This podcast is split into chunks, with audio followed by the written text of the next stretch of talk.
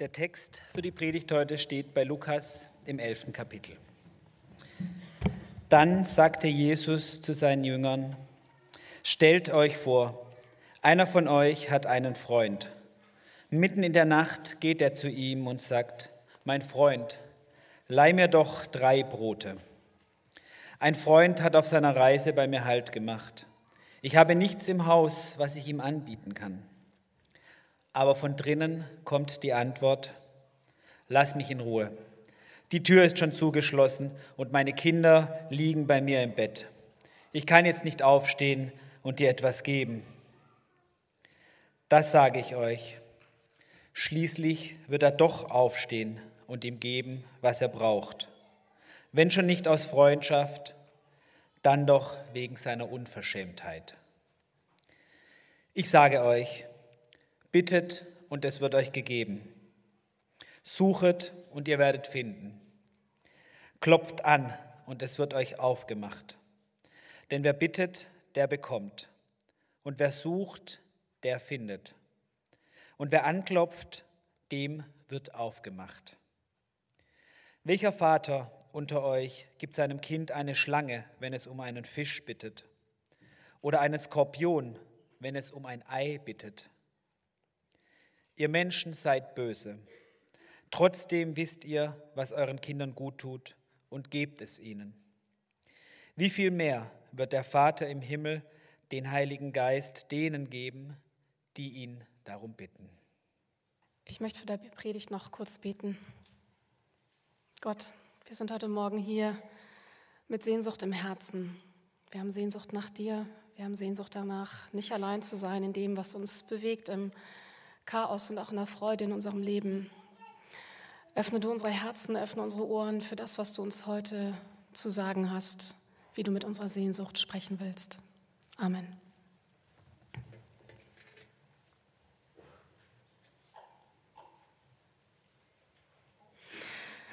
Ja, ihr habt es vorhin schon gehört von Mitch. Wir sind mit einem neuen Jahresthema unterwegs. Das Berlin-Projekt wählt sich jedes Jahr ein neues Motto, quasi so eine Überschrift, mit der wir durch das nächste Jahr ziehen. Ein Satz oder ein Motto, ein Bild, das uns begleiten soll, was uns so ein bisschen Richtung gibt und Orientierung und von dem wir hoffen und glauben, dass es doch auch mit dem zu tun hat, was unsere Zeiten gerade prägt. Bei uns im Berlin-Projekt und um uns drumherum und was uns irgendwie nochmal helfen kann, das Ganze zu fokussieren und zu fassen. Letztes Jahr war es der Satz, der Vers, mach dich auf, werde Licht. Das war ein biblischer Vers, den ihr kennt und der uns auch zuletzt in der Adventszeit nochmal sehr intensiv begleitet habt. Ihr habt das wahrscheinlich mitbekommen oder euch sogar selbst daran beteiligt, an dem Adventskalender.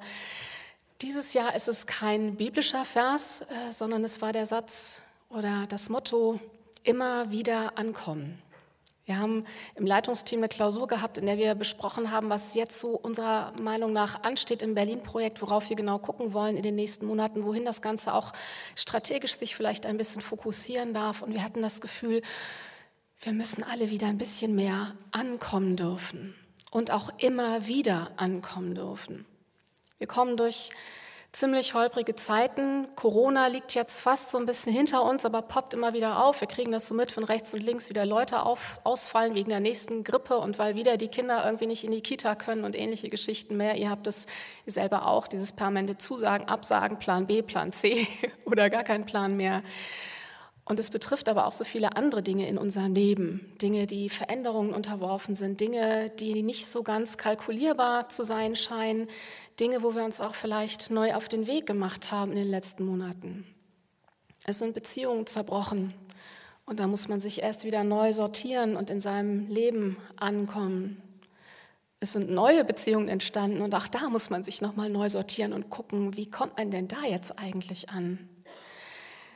Es gibt Leute unter euch, die sind beruflich in einer Veränderungsphase oder halten danach Ausschau. Es gibt Menschen, die sind irgendwie gerade mitten im Umzug. Einige von euch sind vielleicht gerade frisch neu in Berlin gelandet. Ich weiß von Leuten, die gerade auf dem Absprung aus Berlin sind, woanders hin. Und so gibt es ganz viele Veränderungen. Das Hereinbrechen einer Krankheit, bei der man nicht weiß, welche Umwälzung sie mitbringt. Menschen, die gestorben sind und immer wieder ankommen. Ankommen im eigenen Leben, das einem manchmal so zwischen den Fingern davongleitet. Und immer wieder, das hoffen wir im Berlin-Projekt, auch immer wieder ankommen im Glauben, immer wieder auch ankommen bei Gott. Vielleicht, hoffentlich auch über das Berlin-Projekt als einem Ort, wo das möglich ist. Immer wieder ankommen im Glauben ist für uns auch deswegen wichtig, weil man, glaube ich, nie so fertig ist im Glauben. Manchmal gibt es so das Bild, dass man, wenn man dann einmal den Glauben gefunden hat, dann ist man da und dann ist alles irgendwie gesetzt und man weiß, wie der Rest weitergeht und dann ist man so friedfertig und in Ruhe und alles ist so klar.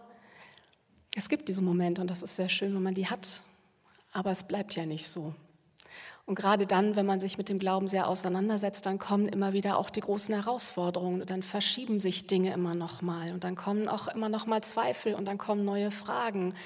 Glaube ist nie was, was man kontrolliert in den Händen hält und wo man weiß, ah, jetzt habe ich es raus, jetzt weiß ich, wie das funktioniert. So ist das ja nicht. Wir kommen immer wieder neu im Glauben an, wir kommen immer wieder neu bei Gott an. Und das soll uns das nächste Jahr nochmal sehr bewusst begleiten.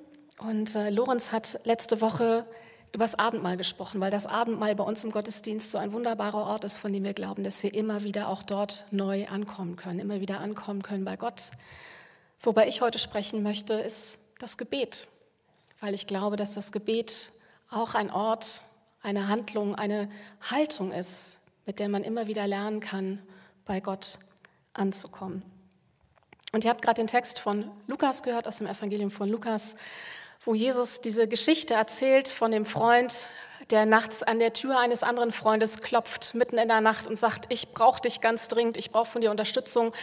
Ich habe Leute zu Gast ganz plötzlich und ich habe überhaupt nichts, womit ich die bewirten kann. Es ist eine sehr schöne Geschichte. Ich werde gleich nochmal näher darauf eingehen. Das Interessante ist, dass diese Geschichte im biblischen Text nach dem Vater unser folgt. Also Jesus hat seinen Jüngern, seinen Freundinnen und Freunden, mit denen er unterwegs ist, die Menschen, die um ihn herum sind und die von ihm hören wollen, was er zu sagen hat, er hat ihnen das Vaterunser beigebracht, was aber irgendwie noch mehr eine Erklärung bedarf offensichtlich. Es braucht noch mal mehr eine Erläuterung. Also das Vaterunser sagt vielleicht, mit welchen Worten man beten kann und was in so ein Gebet vielleicht alles mit reingehören kann und wie man Gott ansprechen darf. Und trotzdem bleibt vielleicht die Frage offen, ja, und, und wann darf ich das und wie oft darf ich das und mit welcher inneren Haltung darf ich das? Jesus erzählt über das Gebet deswegen, weil die Leute ihn danach fragen. Sie sagen, Rabbi, erzähl uns, wie sollen wir beten? Wie geht das? Und ich finde das interessant, dass das in der Bibel vorkommt, dass die Leute da sitzen oder stehen und mit ihm rumlaufen und sagen, erklär uns das mit dem Gebet, erzähl uns, bring uns bei, wie man betet. Das ist offensichtlich überhaupt nichts Selbstverständliches oder es ist zumindest nichts Einfaches. Selbst die Leute, die die ganze Zeit immer wieder mit Jesus unterwegs sind und viele von denen sind ja auch geübt im jüdischen Glauben und in, im, im Gebet der Psalmen, also das Gebetbuch des Alten Testaments der hebräischen Bibel.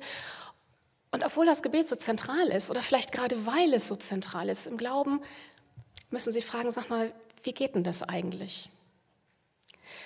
Manchmal denke ich, wir müssen das vielleicht noch mal mehr miteinander lernen. Also man lernt das vielleicht im Kindesalter, wenn man in einem christlichen Kontext aufwächst, was ja auch nicht unbedingt selbstverständlich ist. Also manche lernen das in der Kita oder sie lernen das von ihren Eltern und man spricht dann auch mit Kindern Gebete, die für Kinder und in ihrem Alter angemessen sind.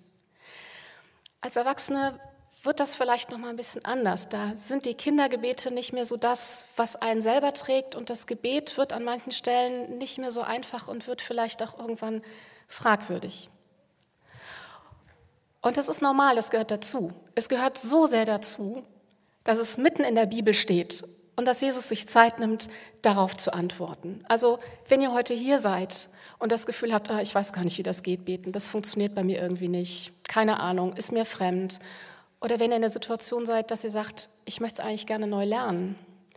Oder dass ihr sagt, ich weiß gar nicht, an welcher Stelle ich gerade bin, dann ist das vielleicht heute das Richtige, weil Jesus das normal findet, dass man drüber spricht. Und es sind ja viele Leute heutzutage auch auf der Suche nach einer Spiritualität in Kirche und außerhalb. Momentan, ich weiß nicht, ob ihr das so ein bisschen mitbekommen habt, in den Medien äh, geht so der Religionsmonitor ein bisschen, wird ein bisschen diskutiert. Also für die Leute, die so ein bisschen nach diesen Sachen gucken, der Religionsmonitor in diesem Jahr schaut, also wie in den Religionsmonitoren zuvor, danach, ja, wie die Religiosität in Deutschland ausgeprägt ist. Da werden Statistiken erhoben, das wird sozusagen gezählt und dann wird geschaut, ähm, welcher Religion gehören Leute an? Ähm, welche Bedeutung hat Gott in ihrem Leben? Glauben Leute an Gott? Wie stark glauben sie an Gott oder nicht? Eine etwas heikle, tricky Frage, finde ich. Ähm, und sie gucken danach, wie viele Leute aus den Kirchen austreten. Deswegen liest man da gerade so viel, weil in Kirche ganz viel Panik da ist, dass die Leute alle verschwinden. Und dann gibt es das interessante Phänomen, dass es Leute gibt, die aus der Kirche austreten, weil sie einfach mit Kirche nichts mehr anfangen können und weil sie mit Glauben nichts zu tun haben. Und dann gibt es die Leute, die aus Kirche austreten, aber von sich sagen, ich bin gläubig und ich bin eigentlich auf der Suche nach Spiritualität. Aber irgendwie finden sie in der Kirche oder in der Gemeinde, wo sie sind, nicht so den Ort, wo sie da irgendwie einen Zugang zu finden.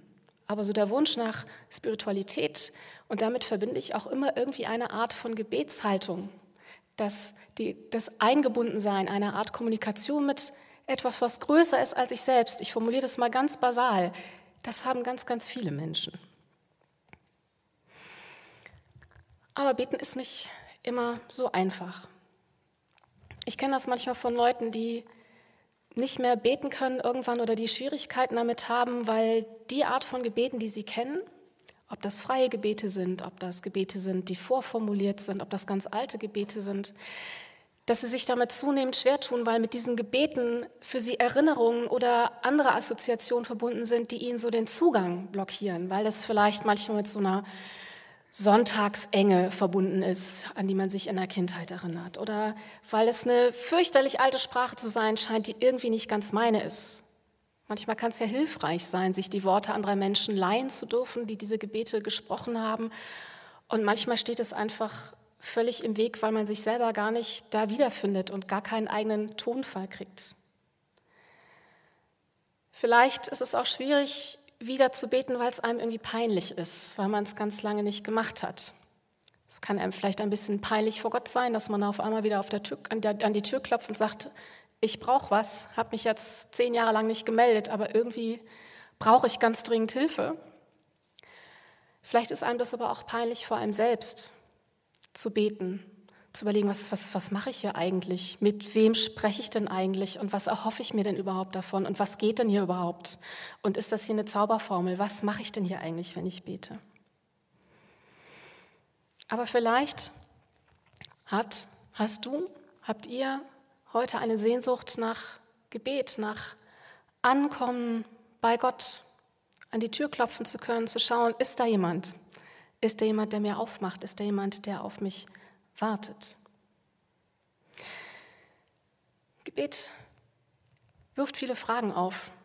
Es ist ja eine Beziehungsgeschichte, die da passiert. Und dann ist da immer so die Frage, okay, wie stelle ich mir denn Gott eigentlich vor und seine Beziehung zu mir? Und wo sehe ich mich denn da? Welches Bild habe ich von Gott und auch welches Bild habe ich von mir in dieser Beziehung von Gott? Und, und welches Bild hat Gott möglicherweise von mir? Ich finde das ganz schön im Lukas-Evangelium, was wir heute gehört haben, dass dieses Ankommen bei Gott jetzt nichts ganz Geruhsames, Friedliches, Vorbereitetes ist mit einer schönen Tagesordnung oder wo man sich vorher ordentlich angezogen hat, sondern Jesus erzählt diese Beziehungsgeschichte vom Freund, wo der Freund mitten in der Nacht zu einer völlig unpassenden Zeit an die Tür klopft und ziemlich viel, ziemlich viel Lärm macht, mit der Tür quasi ins Haus fällt.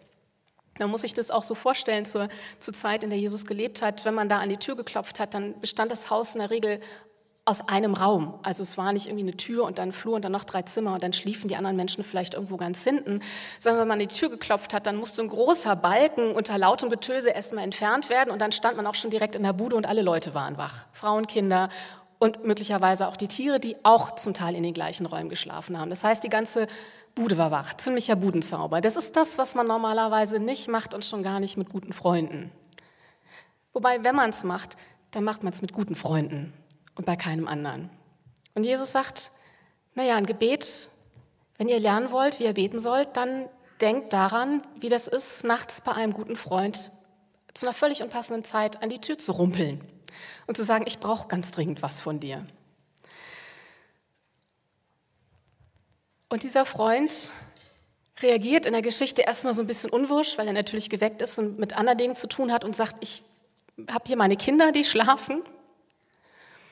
Und er sagt aber, okay, ich helfe dir trotzdem, ich weiß, dass du Freunde und Gäste zu bewirten hast und das ist ein ganz großer Wert in der Kultur, aus der Jesus kommt. Die Gastfreundschaft ist so groß, man weist keine Leute ab. Man gibt ihnen zu essen und zu trinken und ein Bett und man versorgt sie mit allem, was man hat. Und wenn man nichts hat, dann muss man irgendwie gucken, dass man es bei Freunden besorgt. Es geht nicht, dass man Leute einfach unversorgt und ohne Essen, ohne Einladung vor der Tür stehen lässt. Das heißt, es hat durchaus einen guten Grund, dass dieser Freund bei dem anderen nachts an die Tür rumpelt. Und die beiden können das gut verstehen. Und da finde ich, kommen wir aber zum Kern. Welche Erwartungshaltung habe ich, wenn ich bei Gott an die Tür klopfe? Wenn ich mich aufmache zum Gebet, mit welcher Erwartungshaltung mache ich das? Wir sind oft geprägt von Gottesbildern, die ganz, ganz lange schon in unserem Leben sind. Die sind geprägt von dem, was man uns so erzählt hat in Gemeinde oder was wir irgendwo lesen, was Menschen uns berichten. Unser Gottesbild ist aber auch sehr geprägt von dem, was wir an, ich sag mal, Beziehungsverhalten, an Beziehungserfahrungen mitbringen von Menschen, die in unserem Leben ganz zentral waren. In der Regel sind es unsere Eltern, Vater und Mutter. Es können aber auch andere sehr enge und wichtige, prägende Bezugspersonen sein. Und die Art und Weise, wie wir uns vorstellen, wie Gott auf uns reagiert und mit welcher Erwartungshaltung, positiv oder negativ, wir in das Gespräch mit Gott gehen, hat viel damit zu tun, was wir von anderen prägenden Menschen in unserem Leben erfahren haben. Ob da eine offene Tür war, ob da Zurückweisung war, ob da Zurechtweisung war, ob da Strafe war, ob da Freude war, ob da Selbstverständlichkeit war. Das alles hat mit unserem Gottesbild zu tun. Und jedes Mal, wenn wir ins Gebet gehen, kommen diese Dinge alle mit ins Spiel. Und es hilft manchmal, einen Moment durchzuatmen und sich zu fragen, welche Erwartungshaltung habe ich gerade und woher kommt die? Was hat so mein Gottesbild geprägt? Und Jesus scheint das so ein bisschen zu wissen, dass es sowas auch gibt wie, ich sag, sag mal, toxische Gottesbilder. Ein Gott, der einem nicht gut will. Ein Gott, der ziemlich schnell gnatzig ist, wenn er gestört wird. Ein Gott, der für solchen Spökes wie nachts in der Tür klopfen keine Zeit hat. Ein Gott, der nicht bereit ist zu helfen. Jesus formuliert das ganz drastisch. Er, er bringt dieses Bild von einer Person, die, die statt äh, eines Fisches ähm, ein, ähm, ja? Hm? Genau, statt eines Fisches eine Schlange und statt des eines Eis einen Skorpion geben würde. Das ist so derart absurd, diese Vorstellung. Weil das bedeutet, dass diese Person etwas absolut Giftiges geben würde, etwas absolut Todbringendes geben würde, in einer Situation, wo jemand nach etwas fragt, was nährt, was Leben, was Überleben hilft.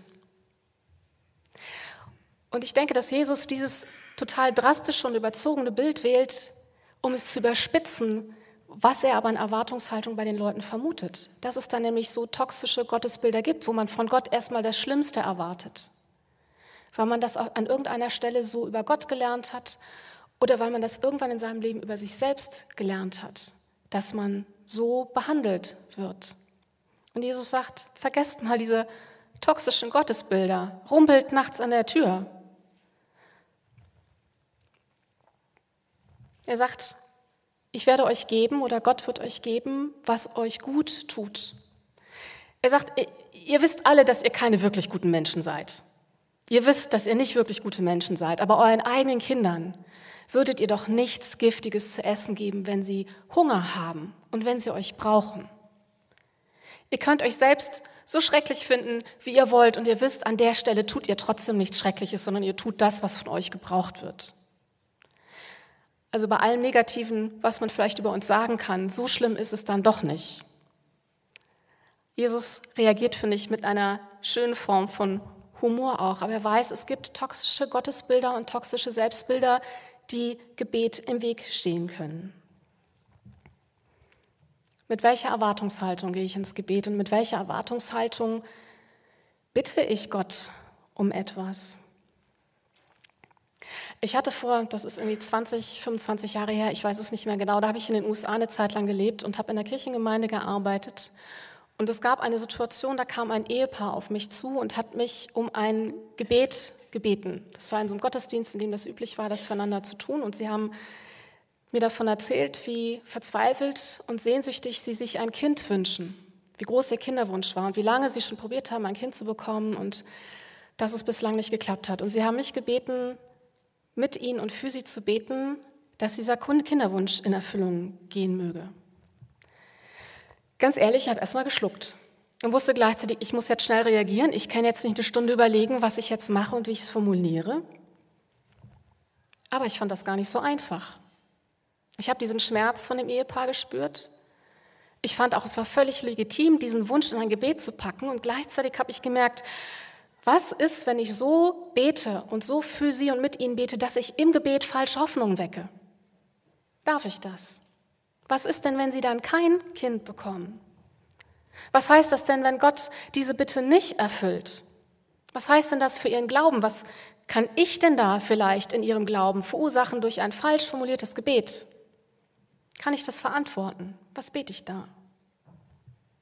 Denn es ist mir schon klar, dass ein Gebet keine magische Handlung ist. Es ist keine Zauberformel, wo ich irgendwie die richtigen Worte finden muss oder die richtige Häufigkeit oder die richtige Intensität und dann klappt das schon.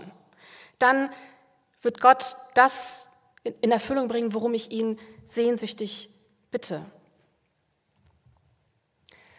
Es gibt Geschichten, wo Menschen sich von einer schweren Krankheit wieder erholen.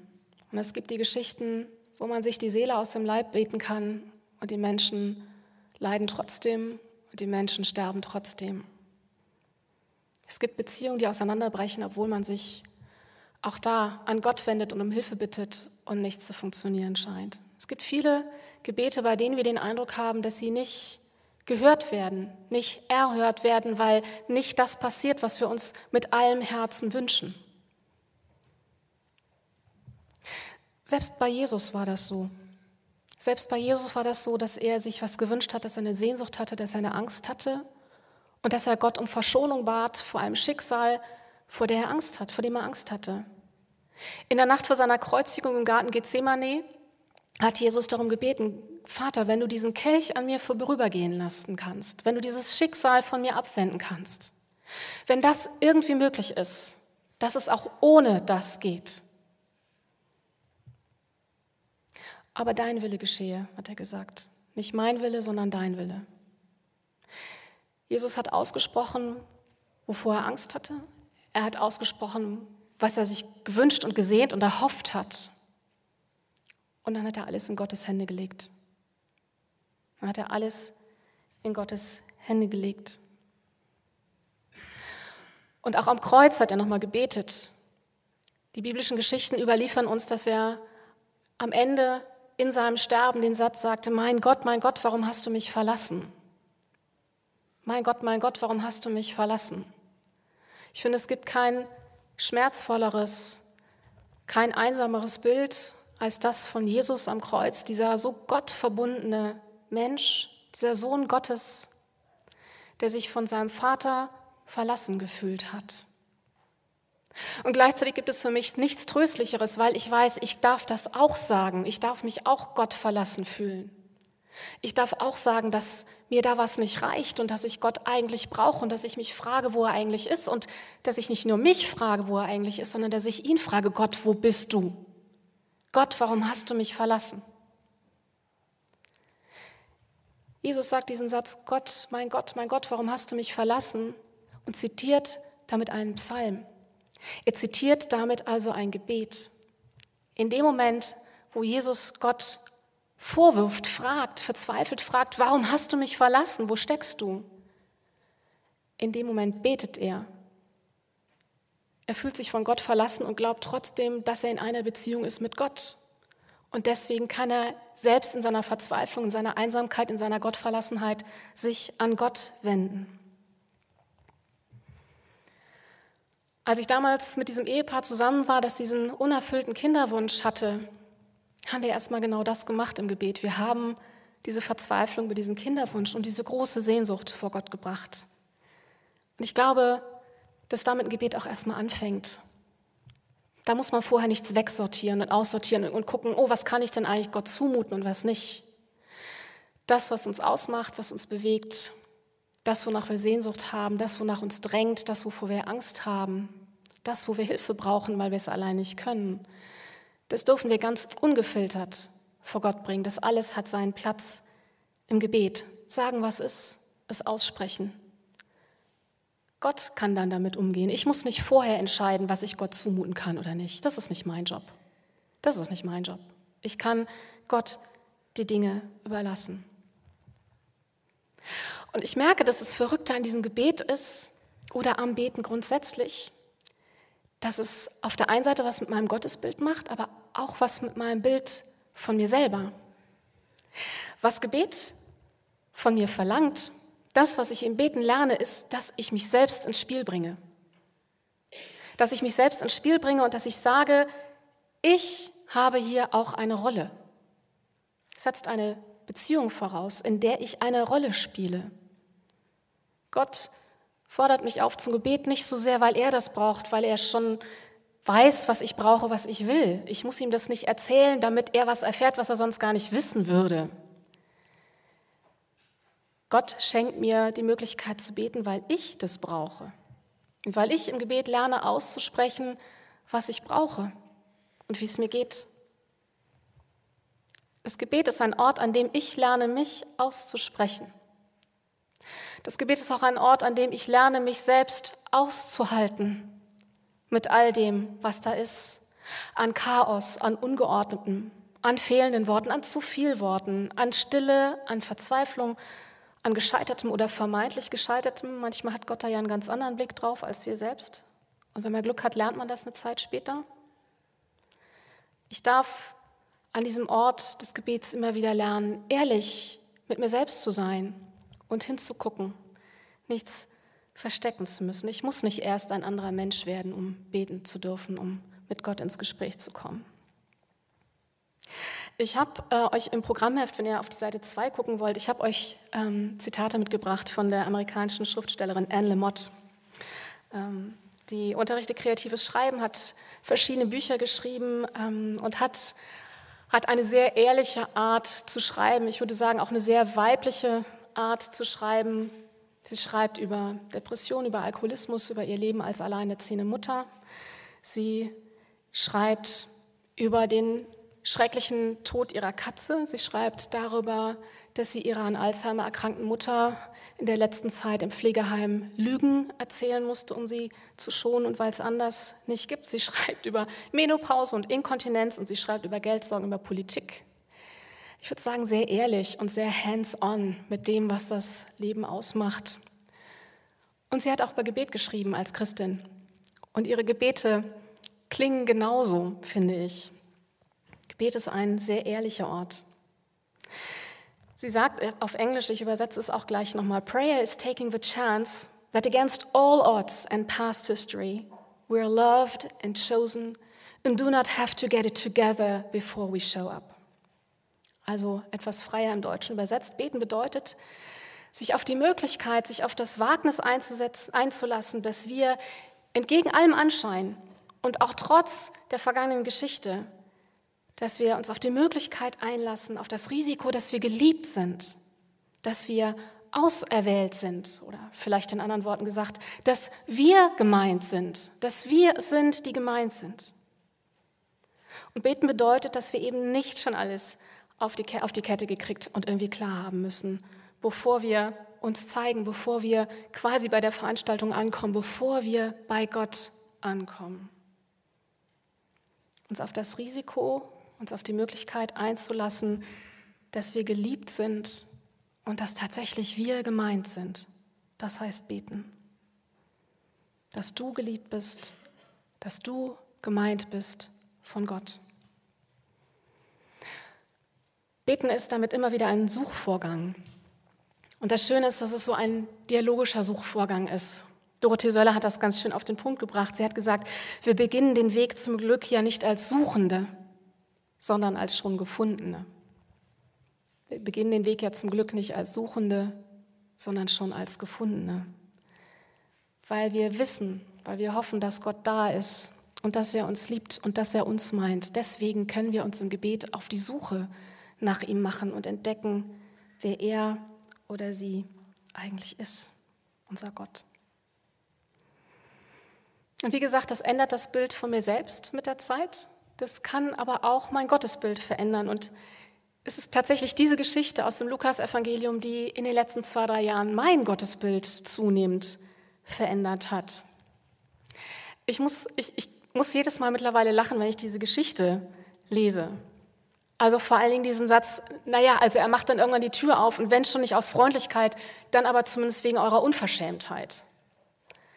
Dass man mir diesen Satz sagt, ich kann bei Gott anklopfen um die späteste Uhrzeit und naja gut, und dann macht er vielleicht wenigstens nicht aus Freundlichkeit aus, sondern wegen meiner Unverschämtheit, ist ein Satz, über den ich sehr lachen muss und der mich ein bisschen neu justiert und der mir so ein freundliches Bild von Gott gibt.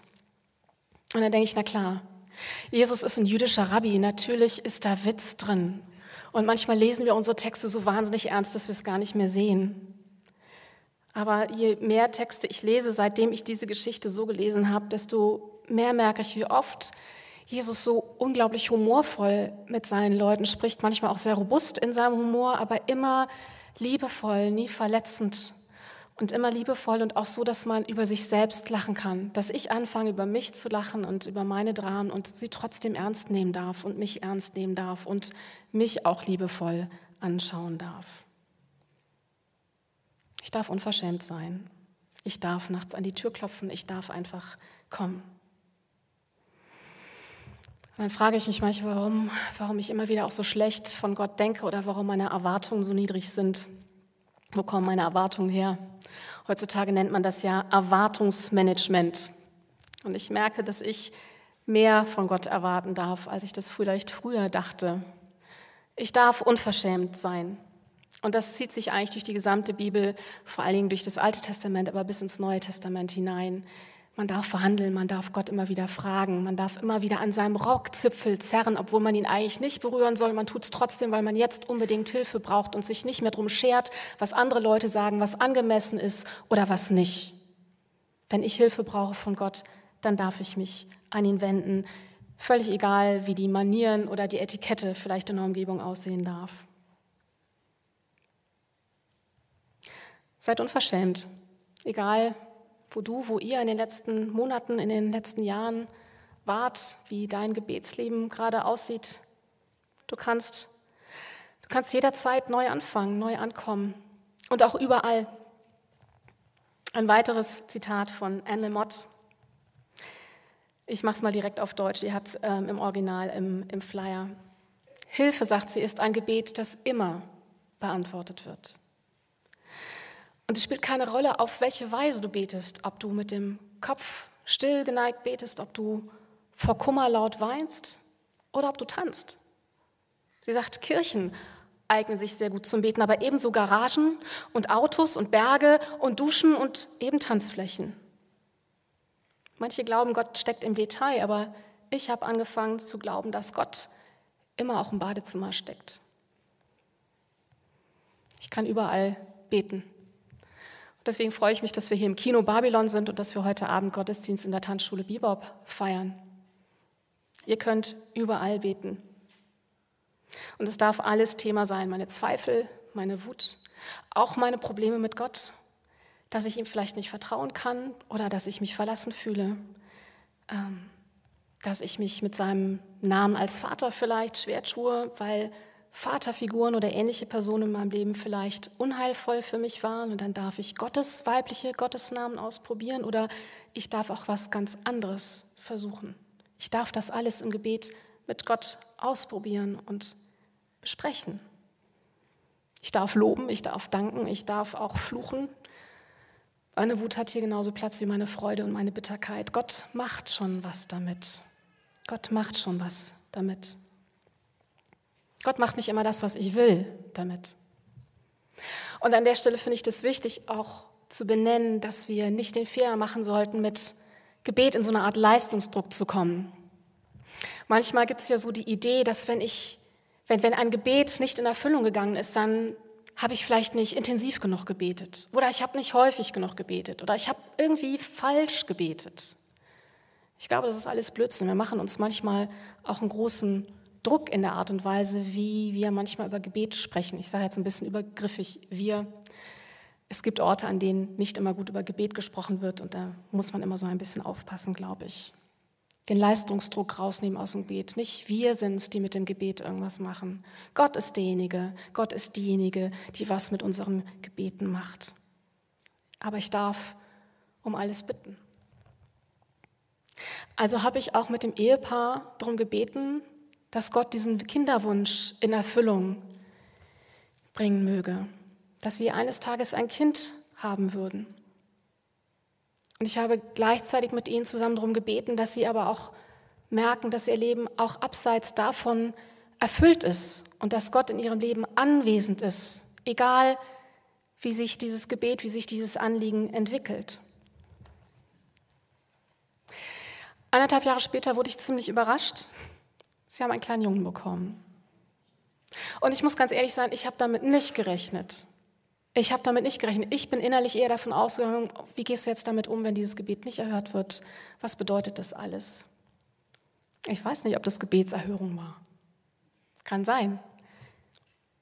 War ich zu ängstlich in, meiner eigenen, in meinem eigenen Erwartungsmanagement? Habe ich Gott eigentlich nichts mehr zugetraut?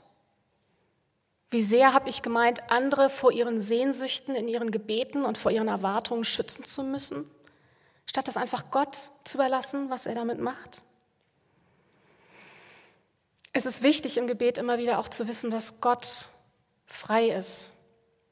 Gottes Freiheit wird durch das Gebet nicht angetastet. Wir gehen in eine Beziehung mit Gott, aber es ist eine freie Beziehung, eine Beziehung, die er zu uns wählt und in der er schaut oder in der sie schaut, was sie macht und was sie schenken will, auf welche Weise sie schenken will. Und ich gehe nochmal zurück auf den Text von Lukas, den wir eben gehört haben. Der endet damit, dass Jesus sagt, der Vater im Himmel wird denen den Heiligen, wird denen den Heiligen Geist geben, die ihn darum bitten. Gott wird den Heiligen Geist geben. Das ist in dieser Geschichte die Pointe. Also mal abgesehen davon, dass die Tür geöffnet wird und der Freund offensichtlich seine Gäste versorgen kann mit Hilfe des anderen Freundes, aber eigentlich geht es darum, dass Gott in jedem Fall seinen guten Geist, seine gute Geistkraft schickt. Dass Gott seinen Geist mit ins Spiel bringt, dass er uns zusagt, mit seinem Geist, in seinem Geist anwesend zu sein bei uns, heißt, dass wir nicht alleine sind. Egal was mit uns passiert, in unserem Gebet und durch unser Gebet ist Gott in unserem Leben anwesend, immer. Es gibt keinen gottverlassenen Ort auf dieser Welt, keine gottverlassene Situation. Es gibt auch kein wirklich gottverlassenes Gebet. Und wir wissen, was uns die Bibel über den Heiligen Geist, die Heilige Geistkraft sagt. Die Heilige Geistkraft ist eine verändernde Kraft und sie ist eine tröstende Kraft. Der Tröster, die Trösterin ist der Name vom Heiligen Geist. Gott schenkt Trost, Gott schenkt Kraft, Gott schenkt auch schöpferische neu beginne. Karl Barth, der Schweizer Theologe, hat einmal gesagt, die Hände zum Gebet falten, das ist der Anfang der Auflehnung gegen die Unordnung der Welt. Die Hände zum Gebet falten ist der Anfang der Auflehnung gegen die Unordnung der Welt. Ich denke manchmal, das ist schon eine erste Auflehnung gegen meine eigene Unordnung, aber mein Gebet führt mich auch über mich hinaus führt mich zu anderen Menschen, führt mich dazu, dass ich vielleicht irgendwann diejenige bin, bei der man nachts an die Tür klopfen kann, mitten in der Nacht und laut rumpeln, um um Hilfe fragen. Beim Gebet bleibt man nicht bei sich alleine, sondern man wird geöffnet für die Welt. Das Gebet ist eine Hoffnungsgeste. Das Gebet ist immer wieder Erwartungsmanagement, ist eine Suchbewegung, ist gefunden werden. Also habt Mut, Habt Mut, immer wieder anzukommen bei Gott im Gebet. Seid unverschämt. Fragt immer wieder, kommt zu ungelegener Zeit und sagt, was ihr braucht und wonach ihr euch sehnt. Versucht es mit einem Gebet als Suchende und als schon Gefundene. Amen.